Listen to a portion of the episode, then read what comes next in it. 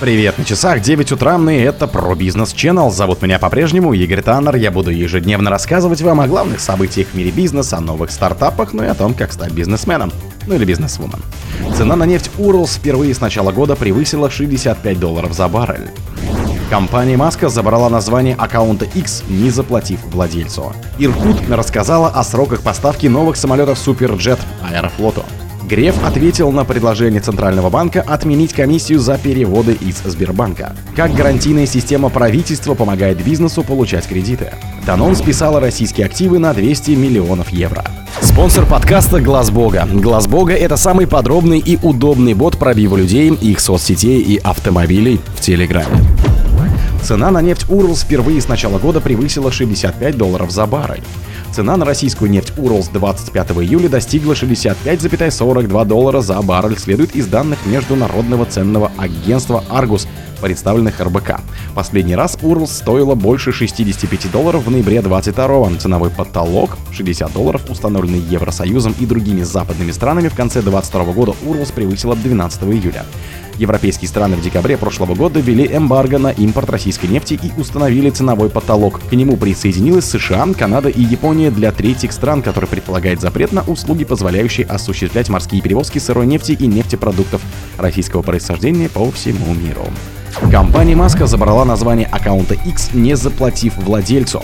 Компания предпринимателя Илона Маска X-Corp присвоила имя аккаунта собака X в Twitter в рамках рембрендинга, не заплатив его владельцу. Ранее учетная запись собачка X принадлежала фотографу из Сан-Франциско Джину X Хвану. Он зарегистрировал ее в 2007 году, но вечером 25 июля 2023 года Хван получил электронное письмо, в котором говорилось, что имя аккаунта переходит во владение компании. По словам Хвана, ему предложили некоторые товары X-Corp и встречу с руководством компании, но не предложили никакого финансового вознаграждения. Я бы продал, если бы ко мне обратились, я думаю. Думаю, это зависит от предложения, отметил он. Иркут рассказала о сроках поставки новых самолетов Суперджет Аэрофлоту. Поставки первых самолетов Суперджет с российскими двигателями PD-8 в авиакомпанию Аэрофлот по-прежнему ожидаются в конце 2023 года.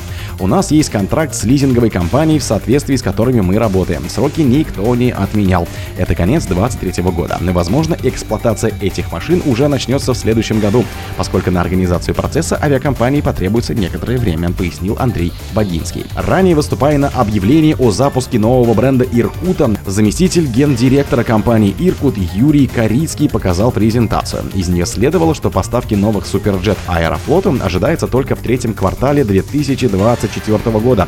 Ранее первый такой самолет планировалось передать группе Аэрофлот в декабре 2023 Греф ответил на предложение Центрального банка отменить комиссию за переводы из Сбербанка.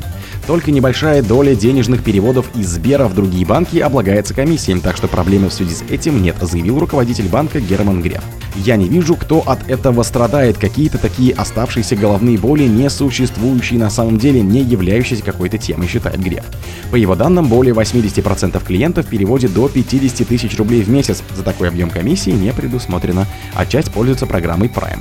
У кого выше, могут все бесплатно. Таким образом, бесплатно обслуживается около 95% всех переводов, продолжил топ-менеджер, указав, что комиссии в первую очередь устанавливают даже не столько ради денег, а с тем, чтобы людей стимулировать пользоваться либо теми, либо другими программами. С предложением к Сберу отменить комиссии за переводы в другие банки выступили в начале июля в Центробанке. Мы очень ждем на Финополисе. Мудрейшее решение Сбербанка отменить комиссии за переводы из Сбербанка, сказала зампред регулятора Ольга Скоробогатова. Присутствующий на встрече зампред Сбера Кирилл Царев отметил, что комиссия за переводы есть у всех банков, и если рынок пойдет на их отмену, Сбер тоже пойдет. Скоробогатова в ответ указала, что является клиенткой пяти банков и не у всех из них есть комиссия. Как гарантийная система правительства помогает бизнесу получать кредиты? Согласно данным корпорации МСП, банки отказываются выдавать предпринимательский кредит в 50% случаев.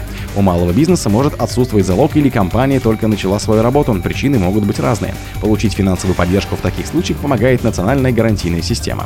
Начинающие и действующие предприниматели могут обращаться за предпринимательским кредитом, но из-за высоких рисков банки не всегда соглашаются. Повысить шансы может залог имущества имущества, однако не у каждого бизнесмена есть необходимый капитал. Получить финансовую поддержку может помочь государство через инструменты национальной гарантийной системы. Операторы системы, корпорация МСП или региональные гарантийные организации договариваются с банком, партнером погасить часть кредита за владельца бизнеса, если у него возникнут финансовые трудности. Программа поддержки входит в нацпроект «Малое и среднее предпринимательство». Данон списал российские активы на 200 миллионов евро. Французская Данон с июля этого года перестанет учитывать результаты своего бизнеса в России, который власти передали под временное управление Росимуществом, говорится в отчете компании за первое полугодие. С баланса французской компании будет списано около 200 миллионов евро или 221 миллион долларов. Еще около полумиллиарда евро или 553 миллиона долларов составит неденежная разница из-за пересчета курса рубля в евро. Данон заявила, что хотя более не контролирует российский бизнес, считает себя его законным владельцем. Несмотря на это, пишет Bloomberg, рост выручки компании превысили прогнозы аналитиков, а за год он составит 6%.